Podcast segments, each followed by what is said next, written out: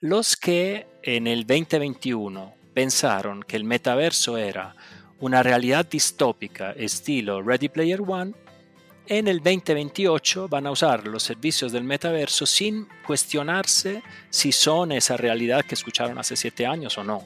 Entonces, de alguna forma es como si viviéramos en dos universos paralelos, eh, donde en uno hay que generar siempre algo de qué hablar y algo muy básico y muy sencillo, porque así alimentamos la necesidad de diversión y entretenimiento. Y del otro, hay que construir la próxima realidad digital, que es el metaverso, y que va a dar trabajo a decenas y centenares de millones de personas. Entonces, de alguna forma, eh, yo no tengo la expectativa que un medio masivo de comunicación hoy informe sobre el metaverso, porque falta demasiado tiempo. Antes que la gente pueda tener una experiencia metaversal eh, plenamente dicha y que esto no sea simplemente exclusivo de quienes tienen uh, un Oculus o unas gafas de realidad aumentada, van a pasar muchos años. De hecho, tú pones el dedo en un gran riesgo, que es que el favor que le hace Meta al metaverso, que es ponerlo de moda, se transforme en una manzana envenenada, porque la gente va a decir, bueno, vamos a ver el año que viene con qué sale Meta para ver ese metaverso que es y probablemente no va a salir con nada, con nada tan relevante como un Facebook o un WhatsApp. Entonces, capaz que en unos 24 meses o 18 meses los medios estén diciendo el fracaso del metaverso de, de, Mark Zuckerberg.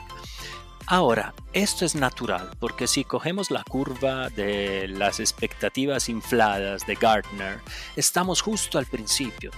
Antes y después del metaverso, o antes y después de Mark Zuckerberg.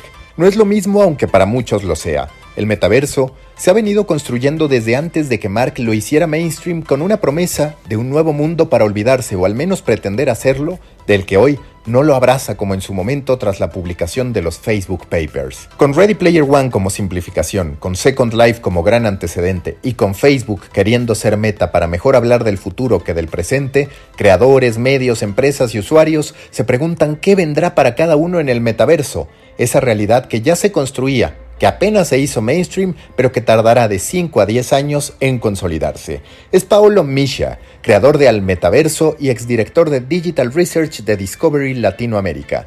Yo soy Mauricio Cabrera y este es The Coffee, episodio 45, temporada 3. Comenzamos. Intenso como Nación 321, ligero como BuzzFeed, cargado como el de forma, refinado como el país. Aquí comienza The Coffee. Grandes historias para grandes storytellers. Un podcast con el sabor de Storybaker por Mauricio Cabrera. Storybakers les recuerdo que pueden recibir directo en su bandeja de entrada todos los insights, análisis y tendencias que genero para ustedes a través de mi newsletter. Suscríbanse en storybaker.co, así, sin M, storybaker.co todo lo que necesitan saber de medios, contenido y monetización directo en su correo electrónico. Nuevo episodio en Decof. Me da mucho gusto saludar a Paolo Misha, quien es autor de Al Metaverso, este concepto, este término, esta palabra que muchos han descubierto a partir de Mark Zuckerberg, pero que en realidad ya existía desde hace tiempo. Yo muchas veces digo, Paolo, que en realidad lo que está haciendo Facebook con el metaverso es hacerle el favor a las empresas que sí van a ganar esa batalla de poner el metaverso en un terreno mainstream. Muchas gracias, Paolo, por estar acá. lo primero que te quiero preguntar es, ¿en qué momento tú dices, el metaverso me interesa como para poder lanzar un newsletter específico y como para poder convertirlo en un punto de pasión para mí? Bueno, Mauricio, mil gracias por esta invitación. Qué rico estar contigo y con todas y todos los que nos escuchan. El interés por el metaverso nace, eh, si queremos ser filosóficos, eh, hace 53 años, en el sentido que yo he tenido la suerte de estar siempre en el, ah, al principio de las últimas oleadas tecnológicas de, nuestras generaciones, desde el primer Atari, donde jugaba Pong, el primer videojuego en absoluto a tener una difusión ah, eh, en general a las primeras computadoras, los primeros modems de 56K, eh, finalmente el Internet pre y post browsers, eh, la telefonía móvil, la web 2.0 y hace unos meses, aprovechando de una fluctuación en el tiempo dedicado a trabajo corporativo, descubro el metaverso. Y descubro el metaverso que es una muy buena etiqueta para hablar de la próxima generación de Internet, o sea, tal vez el próximo paso en la digitalización del ser humano. Algo que empezó, si queremos ser de nuevo muy históricos, con ah, la imprenta de caracteres móviles de Gutenberg, pero que hoy em, nos encontramos que estamos pasando de tener mucho digital en nuestras vidas a tener una vida en digital. Y este es el metaverso para mí. Pero bueno, volviendo a tu pregunta, el interés por el metaverso nace de un privilegiado momento de eh, plantearme a qué me interesaría dedicarme en los próximos 15 años y la respuesta fue decididamente el metaverso. ¿Por qué? Porque hay que crearlo entre todos. O sea, ese es un momento creativo para el metaverso. Eh, y no hay nada más rico que un momento creativo. Cuando evalúas el anuncio de Mark Zuckerberg, que como lo decía en mi primera intervención, se encarga de hacer mainstream la palabra, de convertirla en trending topic, de hacer que la gente ahora sí incluso bromee con el metaverso, ¿cuál es tu interpretación sobre el rol que va a jugar Facebook en esta construcción del metaverso, que es también una carrera y que por otro lado presenta una gran interrogante, porque hablar de un metaverso es muy complejo. Evidentemente los grandes empresarios lo que querrían es, en efecto, como lo quiere Mark Zuckerberg, dominar ese metaverso, pero se encuentra en un momento en el que sobre todo se habla de la descentralización. Entonces, el concepto metaverso choca con esta idea de la descentralización y tenemos que ponernos a ver qué rol van a jugar estas grandes organizaciones en la construcción del mismo y si alguna de ellas lo va a poder dominar.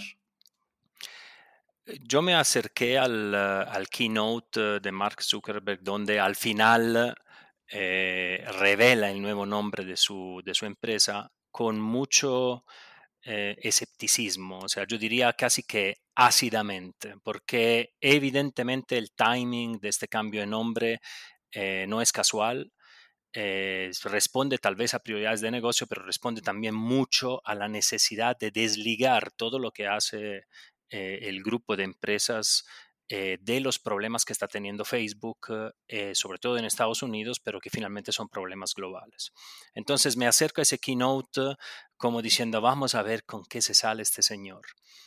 Y quedo gratamente sorprendido porque me parece que o está convencido de lo que dice o tiene una excelente agencia de relaciones públicas, porque lo veo en sintonía con eh, las principales críticas que se le hacen al, a Facebook, Instagram, WhatsApp, en fin, a él, porque él es el último fundador, ¿no? Ya Apple, Google, Microsoft están en manos de managers extremadamente calificados, pero managers, y él es el último fundador. Bueno, tal vez eh, Jack Dorsey en Twitter, pero no es el mismo nivel de peso. Em, entonces, él tal vez sea solo lip service pero declara su intención y su respeto por las, la característica de descentralización del metaverso.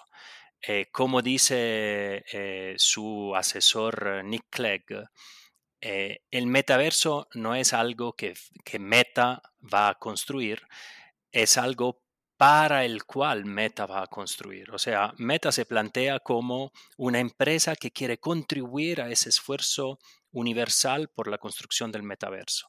¿Qué tanto le creemos? Eh, es eh, la pregunta clave. Yo le creo relativamente poco, eh, en el sentido que donde tenga que tomar una decisión de que de un lado está lo que es mejor para la colectividad del metaverso descentralizado y del otro lado están las ganancias y la, el informe trimestral para la bolsa, posiblemente se vaya para este segundo lado.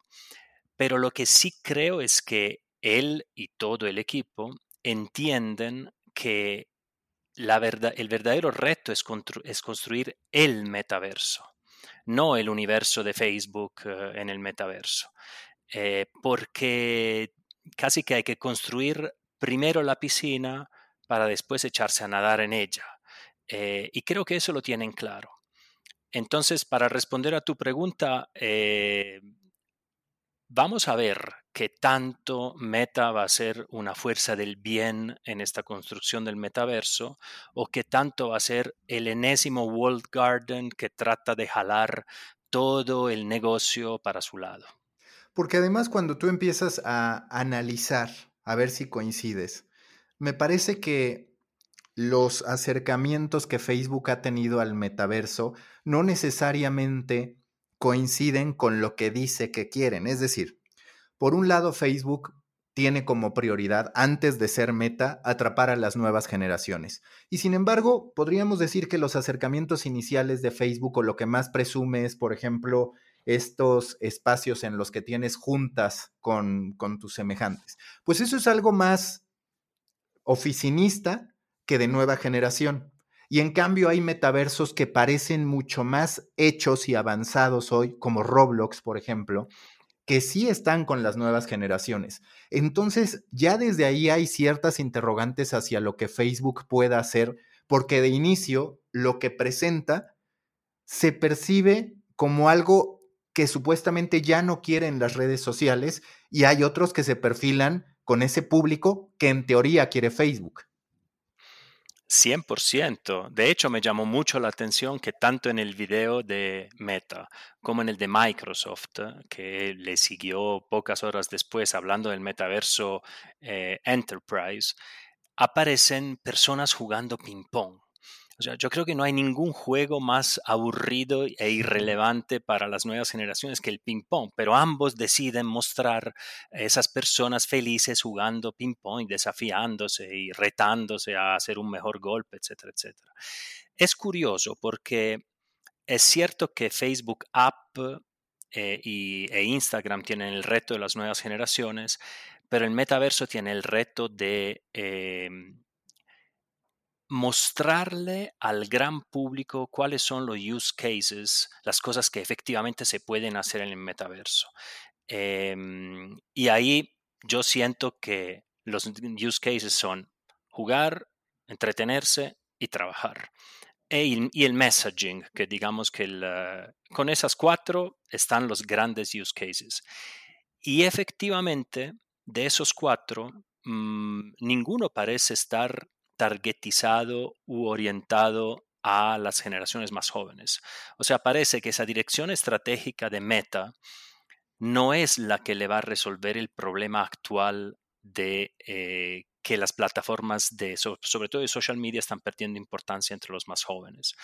Y eso de alguna forma le da un poquito más de credibilidad al push hacia el metaverso. O sea, no es una decisión táctica de usemos esto para quedar bien con los jóvenes, que es nuestro problema de este año. Es una decisión estratégica de decir, si en 20 años todo va hacia allá, apuntemos eh, los cañones en esa dirección primero que todas las otras empresas. Ya muchas veces Facebook, en lo particular Mark Zuckerberg, ha salido a declarar por inaugurada una tendencia. La tendencia del comercio conversacional salió en un efeito a decirlo. En su momento dijo, todo ahora va sobre, sobre video y no necesariamente ocurrió. De hecho, muchos medios le hicieron caso a ciegas y terminaron cayendo a ese respecto. ¿Qué tan lejos estamos desde tu perspectiva de que en verdad el metaverso estalle como el ecosistema que ellos quieren? Porque es una realidad y mucha gente quizás no lo llegue a entender, pero el metaverso ya está desde hace rato, el metaverso ya se está construyendo desde hace tiempo. Es astuto lo que hace Mark Zuckerberg en términos mercadológicos, porque para la gente que no está en la industria, pues es casi casi quien acuña el término más allá de que no es de que no es así. Pero cuando percibes que verdaderamente en las calles vamos a hablar de una generalidad en la que el metaverso es como Facebook, como WhatsApp o como Twitter? Em, entre 5 y 10 años le pongo yo, porque eso es un reto enorme con un layer de hardware, con un layer de comunicaciones, con un layer de contenido. Mejor dicho, antes que la gente pueda tener una experiencia metaversal eh, plenamente dicha y que esto no sea simplemente exclusivo de quienes tienen eh, un Oculus o unas gafas de realidad aumentada, van a pasar muchos años. De hecho, tú pones el dedo en un gran riesgo, que es que el favor que le hace Meta al metaverso, que es ponerlo de moda, se transforme en una manzana envenenada, porque la gente va a decir, bueno, vamos a ver el año que viene con qué sale Meta para ver ese metaverso que es y probablemente no va a salir con nada, con nada tan relevante como un Facebook o un WhatsApp. Entonces, capaz que en unos 24 meses o 18 meses los medios estén diciendo el fracaso del metaverso de, Mark Zuckerberg. Ahora, esto es natural, porque si cogemos la curva de las expectativas infladas de Gartner, estamos justo al principio. Todos los medios hablan del metaverso y entonces, no, Ready Player One, no entramos al Matrix, etcétera, etcétera en un par de años no se va a hablar más del tema, pero vamos a seguir teniendo empresas que están trabajando para construirlo de verdad. Entonces, en esas empresas estará seguramente Facebook, pero tal vez como con el rabo entre las piernas, ¿no? Que salió a declararse meta y no pasó nada de lo que dijeron. Ahora, Facebook es una de las grandes empresas de la actualidad. Eh, tiene capitales ilimitados, tiene un war chest de efectivo ilimitado, tiene un negocio de publicidad que por más mal que le vaya, eh, va a seguir eh, dándole una renta por esos 5 o 10 años que necesita. entonces, la apuesta de ellos es lograr antes de que termine esta curva hacia abajo, efectivamente mostrar algo que sea además rentable.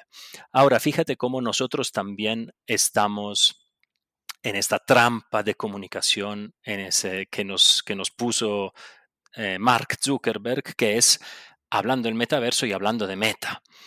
Eh, cuando en realidad el metaverso tiene expresiones actuales, existentes, muy importantes, como el Roblox que mencionaba, como el mismo Minecraft, como Axie Infinity. Hay un montón de ejemplos de experiencias metaversales que ya existen y que no les va a interesar lo que pueda o no pueda hacer Meta, salvo por un aspecto, que Facebook, Instagram y WhatsApp tienen miles de millones de usuarios diarios en todos los países y todas las demográficas. Entonces, eso sí le puede servir a las otras empresas del metaverso, siempre y cuando eh, las declaraciones de apertura y de interdependencia que hace Zuckerberg en su keynote sean ah, sinceras y no solamente un lip service a lo que su agencia de relaciones públicas le ha indicado que es lo correcto que hay que decir. Y que también está esta duda, porque digamos, los metaversos que tú mencionas todos digamos que llevan a la participación de la gente a su propia realidad, a su propia narrativa, a su propia dinámica. Pero no necesariamente es el traslado de nuestro yo digital a nuestro yo virtual o de a una profundización de nuestra existencia digital. Quizás lo que está por verse es quién logra trasladar nuestra actividad económica, quien logra trasladar nuestra actividad laboral, como tú dices, y nuestra actividad lúdica, pero en distintos niveles, con distintas actividades, al metaverso. Puede que esa sea la batalla que verdaderamente estamos por librar. ¿Quién traslada este mundo al metaverso? Y eso es, eh, yo sospecho que la respuesta eh, nos va a sorprender, porque hoy hay candidatos evidentes que son... Eh, los de siempre, los eh, MAGA, eh, pero yo sospecho que los ganadores nos van a sorprender. Eh, ¿Quién nos va a dar la identidad que necesitamos en el metaverso, que es una para todos los universos? ¿Quién nos va a dar el manejo de las relaciones? ¿Y quién nos va a dar el manejo de las propiedades que tenemos que trasladar de un, de un ambiente al otro, de un universo al otro? Eh, hay ganadores eh, que uno podría decir, eh, bueno, claro, la identidad, si es laboral, nos la va a dar Microsoft, porque ellos tienen ya LinkedIn y tienen Windows y están haciendo un gran trabajo con HoloLens eh, y tienes los Surface. Entonces, bueno, ahí en eh, social, o sea, en personal, ahí está Facebook, que además maneja nuestras relaciones. Y en propiedades, pues será alguien como, no sé, un Visa o un... Y eso es pensar con los parámetros del pasado. Eh, no va a ser, yo, yo me imagino que en cambio van a surgir empresas eh, nativamente em, descentralizadas que van a ofrecer esos servicios. Y son servicios que van a, se van a regar como fuego muy rápidamente porque van a plantear lo que hace atractivo el metaverso hoy, que es la libertad que es poderse desarrollar por fuera de cada uno de los grandes servicios, que es exactamente lo que sentíamos a principios de los años eh, cero, o sea, alrededor del año 2000, con el boom de las dot-com. Sentíamos que la web era el reino de la libertad, donde tu único... Em, digamos, tu única obligación era tener un browser, pero después podías ir a donde querías, hacer lo que quisieras. Y resultó no ser así porque terminamos todos en Facebook, todos a través de Google. Entonces, pero eso está bien, eso es como funcionan ah, eh, las industrias nacientes. Ahora, el metaverso tiene una promesa de independencia de las grandes corporaciones que me parece muy atractiva y que para que se dé tiene que generar proveedores de esos servicios base que son la identidad, las relaciones y las propiedades. Y yo sospecho que sí van a surgir. Obviamente no son ni Roblox, ni Fortnite, ni Minecraft, porque esos son todos universos cerrados, son walled gardens, que tienen una experiencia metaversal en el sentido que estás presente en 3D, que puedes interactuar con otras personas, que puedes comprar cosas, pero nadie te permite pasar de uno al otro. Entonces, Vamos a ver si es alguno de estos que logra eh, una posición dominante o si, como yo creo, es un player externo hoy desconocido que logra em, imponer su servicio.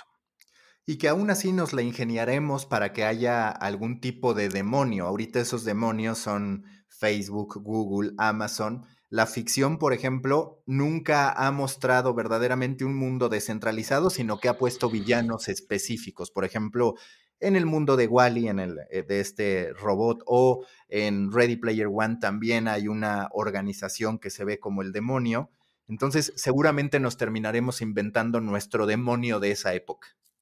100% y no va a ser una novedad en el sentido, siempre hemos demonizado las nuevas tecnologías y esta vez no va a ser diferente. Lo único que tenemos que ser conscientes, creo, los que estamos de alguna forma eh, construyendo o difundiendo el metaverso venidero, tenemos que ser conscientes que con tecnologías más avanzadas y más poderosas, los riesgos aumentan. O sea, un libro eh, y una gafa de realidad virtual no los podemos poner en el mismo nivel de em, impacto sobre el ser humano y sobre la sociedad humana.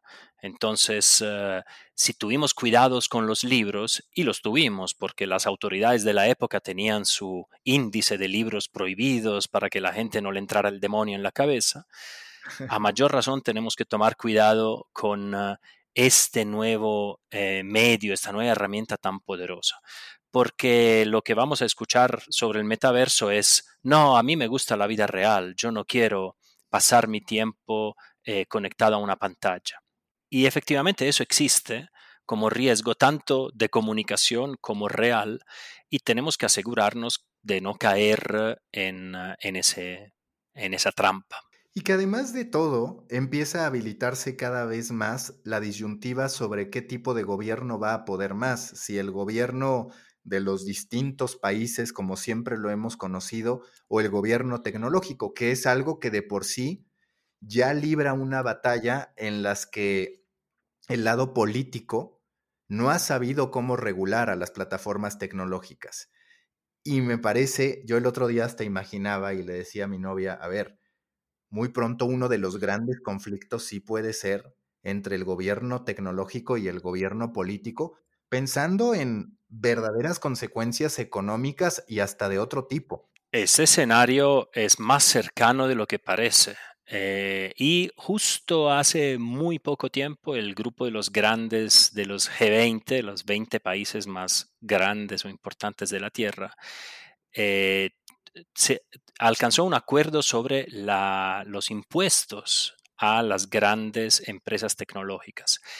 Y esto llega en el año 2021 y se decide que habrá una flat tax del 15% estén donde estén. O sea, ya eso de que eh, Google tiene su sede en Irlanda, entonces hace todas las ganancias o Facebook o, el que sea. Ahora no quiero apuntar el dedo que probablemente me equivocaré.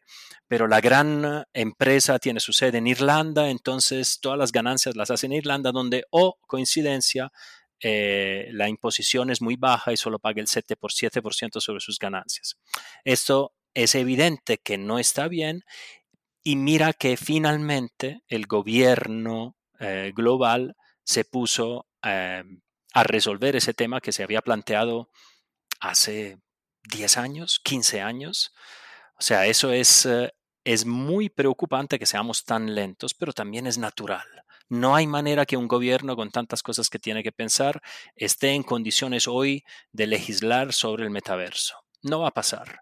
Eh, tal vez el rol más importante lo tengamos nosotros en la sociedad civil de acompañar las decisiones y asegurarnos que no estemos embarrándola, como se dice aquí en Colombia, o sea, que no estemos eh, dejando zonas grises o zonas negras, eh, como al parecer ha pasado con las redes sociales.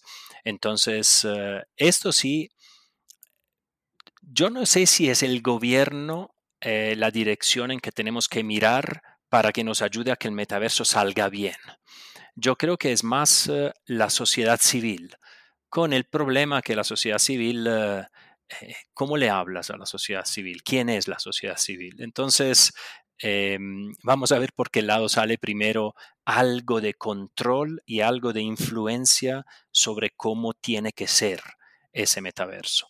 Ahora, obviamente es evidente que algunas experiencias metaversales no hay que regularlas más allá de que no vehiculen crimen o, cosas así muy básicas, porque si yo pienso en Zoom, em, no tenemos un problema con la regulación de Zoom. Sí, el Zoom bombing, entonces la gente se mete a las reuniones y hace cosas que no haría nunca en una reunión presencial, pero tampoco es tan grave. Entonces, una reunión en el metaverso con los avatares de los compañeros eh, es un caso de uso bastante neutro y que posiblemente nos permita no eh, em, dedicarle demasiadas energías a regularlo. Ahora, otros casos de uso, y se nos ocurren mil ejemplos, sí requieren algo más de atención. Y aquí estaremos atentos, ¿no? Porque esa es la idea. La idea es que todos podamos eh, levantar la mano y la bandera, grande o pequeña que sea, según la audiencia que tengamos, para que, para que esto no salga de los rieles. El metaverso muchas personas quizás lo han dejado pasar de largo, pero es también una manifestación de ciertas batallas sociales. Yo, por ejemplo, pienso mucho en cómo justo en este momento en el que más se habla de, oye, yo soy una persona eh, sin género. No quiero que importe cómo me veo, no quiero que importe si soy gordo o flaco, si hablo este idioma o este otro, si soy de este país, para que determinen mi valor como profesional. Va a ser el metaverso el espacio en el que posiblemente nunca conozcamos la verdadera identidad de una persona, sino que estemos hablando con un avatar que es, por ejemplo, un dragón, un dinosaurio, un pajarito, lo que sea que quiera ser. Es una maravillosa perspectiva. O sea, pensar que el metaverso es el que tumba las barreras que hoy le impiden a un joven en Sicilia de trabajar en Silicon Valley porque debería aprender inglés, conseguir la green card, eh, entrar al medio de contactos, conseguir un trabajo. Y hay muchos jóvenes de Sicilia que lo logran, pero no todos los que podrían. En cambio, en el metaverso tú te pones tu avatar de dragón te, y haces tu entrevista virtual, estés donde estés, si logras hacer lo que hay que hacer para ese trabajo, estás contratado. Em, es una promesa espectacular, es una promesa de democratización. Eh, para que esa promesa se transforme en realidad, necesitamos estos 5 o 10 años o tal vez hasta un poquito más para que las tecnologías estén eh, presentes en todas las regiones del planeta, porque de nada me sirve a mí en el Meta, que es un departamento de Colombia, ¿no? Ese es un meme que ha circulado mucho en Colombia, que gracias uh, Zuckerberg por poner al Meta de moda, pero en el Meta, donde no hay conectividad a Internet, nosotros, ¿cómo hacemos para vender esta promesa del vas a poder trabajar en Silicon Valley? No es cierto. Entonces ahí hay una responsabilidad de que todos contribuyamos para que esta promesa se transforme en realidad. A mí me parece que de alguna forma esta desmaterialización es una de las grandes características de la sociedad del metaverso, porque así como Internet ha, conseguido cambios en la sociedad, pero se ha demorado, se ha demorado mucho. Hoy el más grande empleador de Estados Unidos es Amazon. Y para la, para la estación de Navidad contrata 500, 600 mil personas. Ese es un cambio importante y ese es un cambio que poco a poco se va difundiendo en todas partes. ¿Cómo va a ser la Navidad de eh, dentro de 20 años? Tal vez la contratación sea de 500 mil jóvenes para ser asistentes en el metaverso y esos 500 mil no van a estar todos en Estados Unidos, donde está concentrado el e-commerce, sino que están en cualquier parte. Para que esto se dé, tenemos que tener la paciencia y la tenacidad de eh, poner todos los layers tecnológicos de educación, de cultura y de acceso que son necesarios. Pero sí, para allá vamos. ¿Cómo hacer? Esto ya es un poco menos ciencia ficción o aparente ciencia ficción que el resto de nuestra conversación, ¿cómo hacer, primero a ver si tú tienes este mismo punto de vista, para que los medios dejen de verse como una industria tan oportunista? Es decir, ocurre lo que tú comentas. Llega el anuncio del metaverso y entonces ves una serie de notas que todas dicen lo mismo, tiene su origen en tal, eh, eh, alguna referencia es Ready Player One, pero no hace su trabajo el medio de comunicación de verdaderamente interpretar qué es lo que podría significar el metaverso, qué hay detrás del metaverso, cuáles podrían ser las implicaciones como estas que platicamos y muchas otras que quedan en el aire. Y me pasa continuamente yo como un generador de contenido de algo muy específico que es la industria de los contenidos, que dices, yo llevo tiempo hablando de Ibai Llanos y de repente llegan los medios y dicen, Aquí está el streamer de moda, que ya ni siquiera estaba de moda porque ya llevaba años de trayectoria. Es decir, todavía los medios, pese a que han ido perdiendo fuerza, son los que ponen de moda un término o no, pero lo hacen a destiempo, que eso es todavía más peligroso porque sí te revienta un poquito a la sociedad entre la que está informada de avanzada, si lo quieres ver así, y otra a la que le dicen, este es el momento en el que resulta que esto es tendencia, como lo que decíamos del metaverso. Para mucha gente el día cero del metaverso es cuando Mark Zuckerberg sale a hacer el anuncio sin presentar propiamente el metaverso. Así es, y yo creo que esto responde a dos realidades muy poderosas.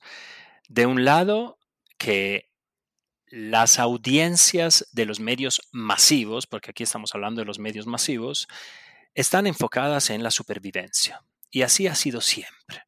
Entonces, en América Latina más. Mi, mi, interés es sobre todo para la mirada latinoamericana, porque aquí vivo, aquí nací, de aquí vengo. Entonces, eh, por más que me escuchen el acentico italiano, nací en Buenos Aires de mamá brasilera y sí, bueno, de papá italiano. Pero entonces soy latinoamericano y me interesa cómo qué va a pasar en Latinoamérica. Y las audiencias latinoamericanas estamos enfocadas en la supervivencia. Y los medios que lo saben no nos dan información, porque la información es desgastante, la información no relaja, nos dan entretenimiento. Entonces, cuando sale Zuckerberg a hablar del metaverso, Ready Player One, The Matrix, y si, si, son así cultas, Snow Crash, pero esas son las referencias, son referencias de entretenimiento. Y de alguna forma, yo creo que esto es hasta entendible y voy a decir sano, entre comillas, porque hace rato que esos medios abandonaron la pretensión de informar. Ellos entretienen. Cuando un noticiero dura tres horas, cuatro horas, cuando un magazine dura cinco horas, eso es un relleno para darle buenas vibras a las personas en sus momentos. Ahora, están los nuevos medios, que no deberíamos ya llamarlos así porque llevan 20 años, pero estamos nosotros, estamos los youtubers, estamos los, los que nos interesa realmente ir en profundidad y nosotros tenemos que construir uno a uno las audiencias de quienes realmente quieren ir un poquito por debajo de la superficie. Los que en el 2021 pensaron que el metaverso era una realidad distópica estilo Ready Player One, en el 2028 van a usar los servicios del metaverso sin cuestionarse si son esa realidad que escucharon hace siete años o no. Entonces, de alguna forma es como si viviéramos en dos universos paralelos, eh, donde en uno hay que generar siempre algo de qué hablar y algo muy básico y muy sencillo, porque así alimentamos la necesidad de diversión y entretenimiento. Y del otro, hay que construir la próxima realidad digital, que es el metaverso, y que va a dar trabajo a decenas y centenares de millones de personas. Entonces, de alguna forma, eh, yo no tengo la expectativa que un medio masivo de comunicación hoy informe sobre el metaverso, porque falta demasiado tiempo.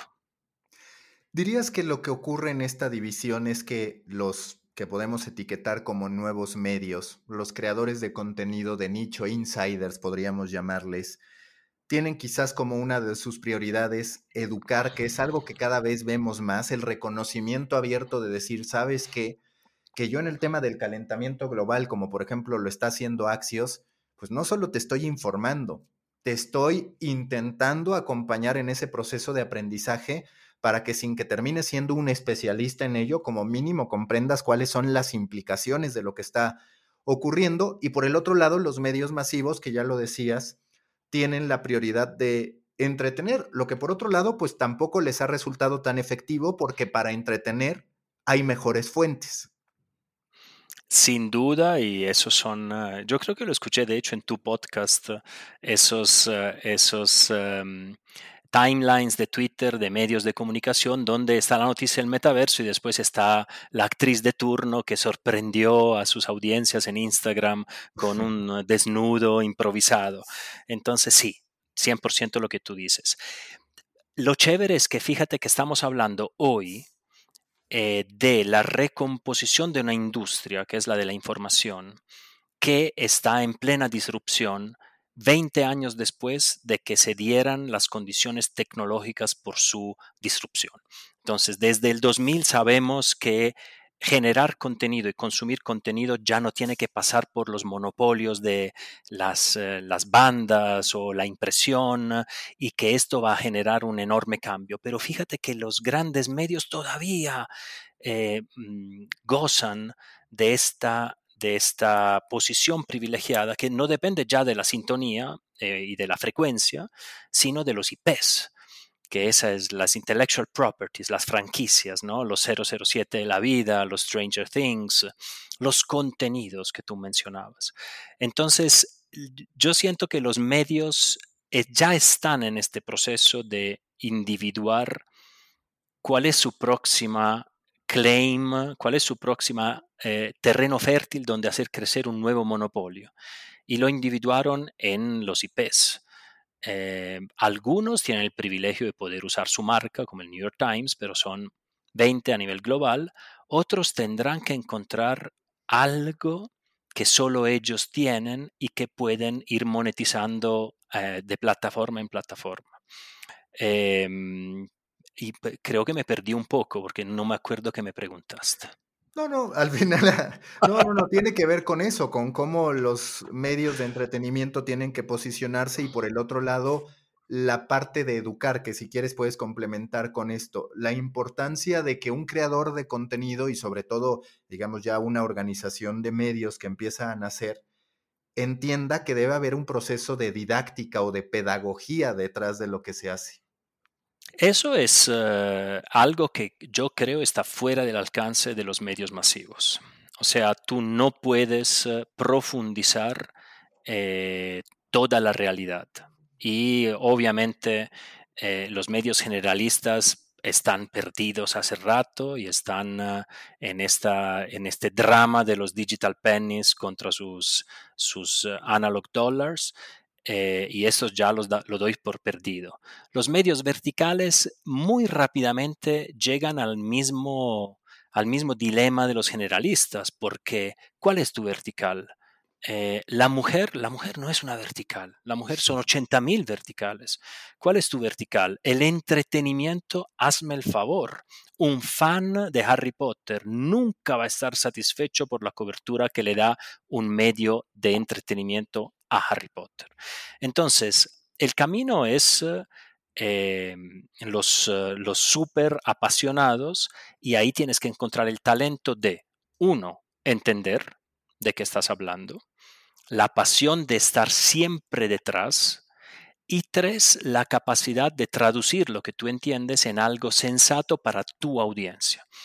Y esas tres cosas es mucho más fácil encontrarlas en una persona, en un grupo muy eh, reducido de personas y no en un medio masivo eh, donde lamentablemente no siempre tienes esa correspondencia entre lo que tienes que cubrir y la pasión que te anima como ser humano. ¿Cuáles fueron? Tú estuviste también en la parte de Discovery a cargo de la división de Insights and Analytics, a, cargo de la división de Digital Research. ¿Cuáles fueron tus principales descubrimientos en esa área respecto al modo en que la data, las tendencias se pueden utilizar Primero, para generar un impacto y segundo, también para crear mejor contenido, que ese es el punto en el que muchas veces los medios han fallado. Es decir, hoy los medios sí utilizan las métricas para poder decir esto me funciona, pero no les importa qué es lo que tienen que hacer para que funcione, publican lo que sea. ¿Cuál es el sweet spot que tú encontraste en este? Esto me dice la data, la tendencia y se lo podemos dar así de modo que funcione, pero que atienda un propósito, pues en este caso de una marca cuidada como Discovery. Yo llegué a la conclusión que la data hoy tiene una enorme fama y nadie se atreve a decir, a mí no me importa la data. Entonces ya la data tiene ganado su posición eh, como lo más importante del negocio. Cuando vas a traducir esto en toma de decisiones, empiezan los retos. Y los retos son que nosotros todavía nos regimos en las industrias creativas por el otro gran dios del negocio que es la nariz. Entonces tú, eh, o el instinto, el instinto del creador, ¿no? Entonces tú te imaginas este Excel de un lado y esta enorme nariz del otro lado, chocándose a ver quién tiene la razón. Em, y esta, yo siento que la data tiene que conquistar un poquito más de terreno, pero tiene que dejarle su campo al, instinto, a la nariz, a la capacidad de lectura. Entonces yo me imagino un futuro donde el data scientist eh, es capaz de sentarse con un creativo y de tener una conversación usando el mismo lenguaje. Y eso no pasa mucho en este momento. Entonces, muchas veces la data sirve cuando dice lo que yo quiero que diga y no sirve cuando dice otra cosa. Em, y todos los otros pequeños problemas de la data. En otras palabras, resumiendo, y esto es algo que no es solo de Discovery, sino también de todas las experiencias que he tenido en los últimos 15 años estando en analítica, que para que las organizaciones efectivamente puedan decir que toman decisiones basadas en data, falta mucho. Y los medios más, porque eh, recordemos que los medios vienen de una posición privilegiada donde la plata llovía y, los medios tenían eh, lo que yo llamo el negocio del balde, ¿no? O sea, el gran reto del medio de comunicación era poner el balde porque igual se iba a llenar de la plata que llovía de su posición privilegiada, o porque estaba en el bundle de cable, o porque estaba en televisión abierta, o porque imprimía 100.000 copias de un periódico cada día. Entonces, pasar del negocio del balde, que era aumenta el balde para que caiga más plata, al negocio de cómo hago para servir una audiencia que me pague una suscripción, pues este es un salto que Discovery lo ha logrado, porque Discovery Plus ya tiene 20 millones de suscriptores y es un éxito a nivel global, pero muchos no lo van a lograr porque no es la misma manera de trabajar el negocio del balde o la suscripción uno a uno. Penúltima pregunta en este episodio. ¿Qué va a ocurrir en esta lucha implícita que se está dando entre los creadores independientes? Podríamos estar ahí gente como tú y como yo, los youtubers, los streamers, los twitchers y demás, frente a las organizaciones de medios de comunicación. Como tú decías, a ver, hay 20, quizás incluso menos, con una posición bien marcada, con su prestigio ganado, con una estructura y demás, al New York Times que le aplauden hasta lo que hace mal, que eso es de lo que más me impresiona. Siempre he dicho que parte del éxito del New York Times es su estrategia de content marketing, porque todos se lo aplauden, absolutamente todo, hasta lo que ya se inventó en otros lados y ellos lo hacen, se lo aplauden. Pero más allá de eso, ¿dónde van a estar estos medios organizaciones que generan visitas, pero que no necesariamente construyen marca, que no necesariamente tienen periodistas. ¿Consideras que van a seguir existiendo o que ya en algún punto vamos a llegar a decir, estas organizaciones ya no van más? Así será. Esas organizaciones tienen una, fecha de caducidad que se va aproximando rápidamente. Eh, siempre los medios de comunicación han sido hijos de la tecnología. Entonces, detrás de cada gran categoría de medios hay una tecnología habilitante. Eh, radio, prensa, televisión, outdoor, cine. Eh, el que rompe ese esquema es digital. ¿Por qué? Porque la tecnología habilitante no tiene límites. Eh, entonces, es evidente que ese, ese ese recorrido que estamos en este momento de eh, menos importancia a los grandes medios, más importancia a los creadores independientes, está apenas al principio. Nos faltan las plataformas y las tecnologías para que los creadores puedan ser organizados de una manera ágil. Entonces los podcasts son un buen inicio, los eh, RSS readers, eh, los RSS fueron una, buena tentativa. YouTube es una excelente manera de organizar creadores, pero son todas muy primitivas. Eh, y, los micropagos, las suscripciones, todo esto es lo que tenemos que resolver para que en 20 años exista la manera de crear tu menú de información de manera independiente. Ahora, sí van a existir los medios masivos porque no todos tenemos el tiempo de armarnos un menú de cosas para escuchar y estos van a estar probablemente en un muy bajo nivel de calidad y muy ligados a la distribución, porque siempre hay ganadores en la distribución, ¿no? Mira el Internet móvil. Apple y Google ganaron la distribución del Internet móvil y probablemente serán ellos los que tengan el medio de comunicación ligero para que la gente se entretenga cuando está eh, cuando se quita el visor de realidad virtual y quiere descansar un poquito. Pero los, los, medios que nacieron de un monopolio tecnológico en los últimos 100 años no tienen por qué sobrevivir, a menos que no logren este milagro de mantener relevancia en el futuro tecnológico que ya estamos viviendo.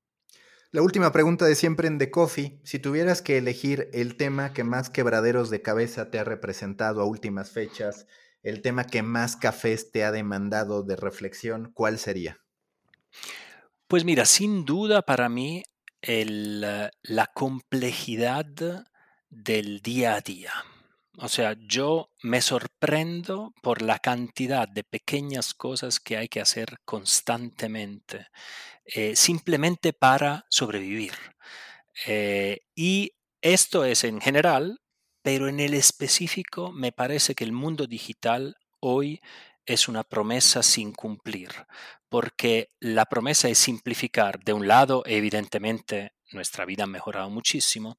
Del otro, me llama la atención la cantidad de cosas que no funcionan o que no son intuitivas 20 años después de Internet y 40 años después del personal computer. O sea, ¿cuánto tiempo nos va a tomar eh, implementar una verdadera simplificación eh, que al usuario le mejore la vida constantemente y regularmente y no que tenga tantos pequeños problemas cada vez, que aquí no hubo conexión, aquí el app no funcionó, aquí no me reconoce. Eh, te cuento un episodio, les cuento un episodio muy irónico.